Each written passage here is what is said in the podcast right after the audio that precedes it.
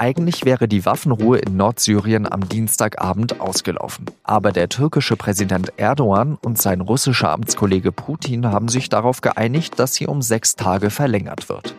So lange haben die kurdischen Milizen Zeit, sich zurückzuziehen. Mein Studiogast Paul Anton Krüger sagt, dass diese Einigung die Hochphase im Bürgerkrieg in Syrien faktisch beendet. Warum, erklärt er gleich. Sie hören auf den Punkt mit Jean-Marie Magro.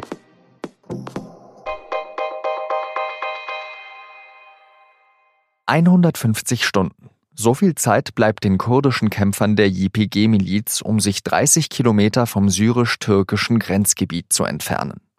Danach sollen türkisch-russische Patrouillen in der Zone kontrollieren, ob sich die Kurden wirklich zurückgezogen haben. Darauf haben sich Putin und Erdogan nach stundenlangen Beratungen in Sochi geeinigt. Das Ergebnis des Treffens der beiden Staatschefs ist ein wenig überraschend, denn eigentlich wollte Erdogan die Waffenruhe im Norden Syriens nicht verlängern. Er hat immer wieder damit gedroht, die Militäroffensive wieder aufzunehmen. Seit die Anfang Oktober gestartet wurde, sind laut den Vereinten Nationen fast 180.000 Menschen vertrieben worden. Die Einigung zwischen Putin und Erdogan ist auch ein Fingerzeig Richtung Deutschland und Europa. Denn Anfang der Woche hatte die Verteidigungsministerin und CDU-Chefin Kramp-Karrenbauer für eine internationale Sicherheitszone in dem Grenzgebiet geworben. Der Schlüssel liegt in der internationalen Kontrolle einer solchen äh, Zone. Ähm, und äh, das heißt, wir bräuchten eine international tragfähige Grundlage. Aus meiner Sicht idealerweise natürlich ein entsprechendes Mandat der Vereinten Nationen. Für diesen Vorschlag hat Kramp-Karrenbauer in der Koalition sehr viel Kritik bekommen denn sie hatte ihn vorher nicht abgesprochen. Dem Außenminister Heiko Maas hatte sie nur eine SMS geschrieben. Darüber habe ich mit dem Außenpolitikredakteur Paul Anton Krüger gesprochen. Paul Anton, Maas hat sich für Diplomatenverhältnisse sehr deutlich ausgedrückt und er hat gesagt, es wäre besser gewesen, mit einem Vorschlag zu warten, bis das Treffen in Sochi vorbei ist. Im Nachhinein kann man sagen, er hatte recht, oder? Ja, das Timing dieses Vorstoßes ist sicher nicht sonderlich glücklich. Ich weiß nicht, ob man die Erwartung haben konnte, dass es so ausgeht, wie es ausgegangen ist.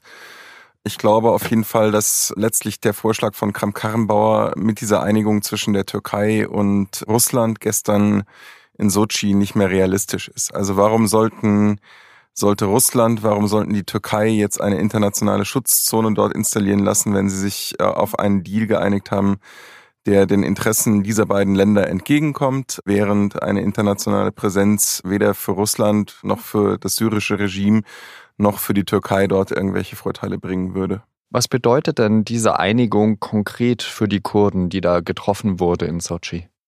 Was es für die Kurden bedeutet, kann man, glaube ich, jetzt noch nicht wirklich sagen. Was es sicher bedeutet, ist, dass die kurdischen Milizen, also die YPG, die an der Seite der Amerikaner gegen den IS gekämpft haben, sich aus einem Gebiet zurückziehen müssen das im Prinzip der Sicherheitszone entspricht, die Erdogan wollte, 30 Kilometer von der Grenze weg. Dazu aus den Städten Tel Rifat und Manbij, die nicht Teil dieser Schutzzone sind. Und dass es seitens Russlands heute jetzt die Ansage gab von Putin, dass wenn die YPG äh, diesen Rückzug nicht antreten, sie damit rechnen müssen, dass die türkische Militäroffensive wieder anfängt. Und der werden sie ohne internationale Unterstützung auf Dauer nicht entgegenstehen können. Was das für die Bevölkerung bedeutet, muss man erst noch sehen. Die Idee ist natürlich, dass die Bevölkerung dort bleiben kann. Die Frage ist, ob sie das tut. Das ist, wie gesagt, völlig offen.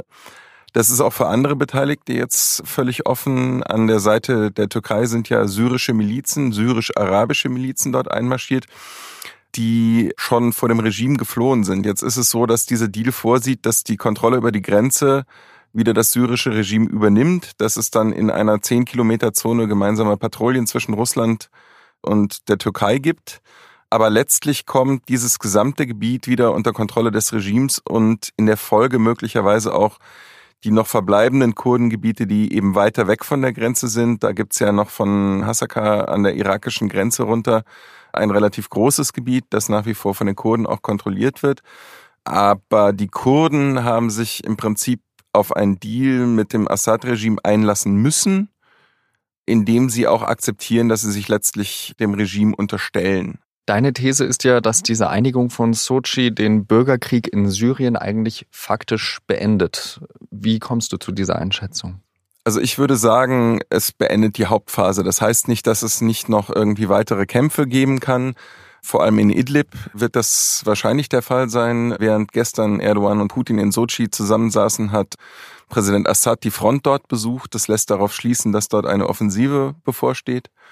Aber es ist vorgezeichnet sozusagen, wie die Nachkriegsordnung aussieht. Bisher war es ja so, dass die Kurden mit dem Schutz der Amerikaner ungefähr ein Drittel des Territoriums kontrolliert haben. Und das war die große Frage sozusagen und auch der letzte Hebel, den die Amerikaner und der Westen noch hatten, was mit diesem Territorium passiert. Und man hat immer gesagt, ja, da geht es natürlich darum, den IS klein zu halten. Es geht auch ein Stück weit darum, den iranischen Einfluss zu begrenzen, den russischen Einfluss zu begrenzen. Und die Idee war immer, das als Faustpfand zu benutzen bei politischen Verhandlungen, die es irgendwann geben wird in Genf unter UN-Ägide, um Einfluss nehmen zu können darauf, wie die Nachkriegsordnung in Syrien aussieht. Vor allem, weil auch in diesem Drittel des Territoriums zum Beispiel Ölfelder liegen, die für das syrische Regime wichtig sind. Nicht im Weltmaßstab, aber für die Energieversorgung Syriens durchaus bedeutsam.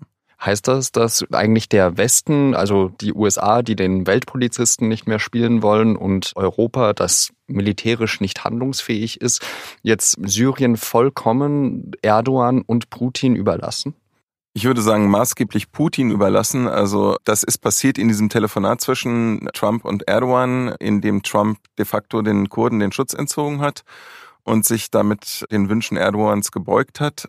Sehr interessant, dass jetzt sozusagen die Waffenruhe, die Pence, der US-Vizepräsident mit Erdogan in Ankara ausgehandelt hat, bei einem Treffen zwischen dem russischen Präsidenten und Erdogan verlängert wird. Das zeigt, glaube ich, ganz deutlich, wie sich durch diesen Rückzug der Amerikaner die Machtverhältnisse und auch die Einflusssphären verschoben haben. Und Trump hat halt, ohne dafür eine Gegenleistung zu bekommen, den amerikanischen Einfluss in Syrien weitgehend aufgegeben. Das war der stellvertretende Chef der SZ Außenpolitik, Paul Anton Krüger. Und nach unserem Gespräch ist Annegret Kramp-Karrenbauer bei ihrem Vorschlag konkreter geworden. Im Verteidigungsausschuss des Bundestags hat sie gesagt, dass eine Sicherheitszone in Nordsyrien durch einen Beschluss des UN-Sicherheitsrats gebildet werden soll. Die Mission soll die Konfliktparteien trennen, eine Waffenruhe überwachen, Lagebilder erstellen und Verstöße gegen die dort geltenden Regeln ahnden. Die Sicherheitszone, so Kramp-Karrenbauer, könnte in Sektoren aufgeteilt werden. Einen Sektor könnte dann auch Deutschland übernehmen. Die aktuelle Waffenruhe würde nicht ausreichen. Und jetzt noch weitere Nachrichten. Ein neues Computerzeitalter ist angebrochen, sagt Google. Der amerikanische Konzern behauptet, dass einer seiner Quantencomputer jetzt Probleme berechnen könne, die nicht einmal die derzeitigen Supercomputer lösen können. Quantencomputer nutzen die Grundlagen der Quantenmechanik aus und sollen bislang unvorstellbare Rechenleistungen erbringen. Sie sollen eines Tages Medizin, Chemie und Verschlüsselungstechnik revolutionieren. Googles Konkurrent IBM entgegnet, dass Google lediglich den aktuellen Stand der Technik dargestellt habe. So ein großer Durchbruch sei es gar nicht gewesen. Die Große Koalition hat weitere Teile des Klimapakets im Kabinett beschlossen. Darunter auch die Regelung, dass ab 2026 keine neuen Ölheizungen mehr eingebaut werden dürfen. Wer seine alte Ölheizung durch ein neues klimafreundliches Modell ersetzen will, kriegt eine Austauschprämie. Die soll 40 Prozent der Kosten betragen. Das Kabinett hat auch einen CO2-Preis beschlossen. Mit dem sollen klimaschädliche Heiz- und Kraftstoffe teurer werden.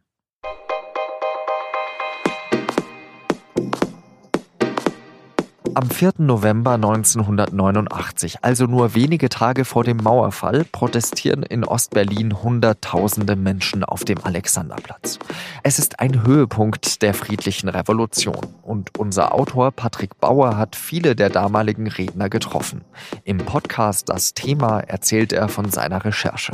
Mehr auf sz.de-das-thema. Das war auf den Punkt. Redaktionsschluss war wie immer 16 Uhr. Danke, dass Sie zugehört haben und wir hören uns dann beim nächsten Mal wieder. Adieu.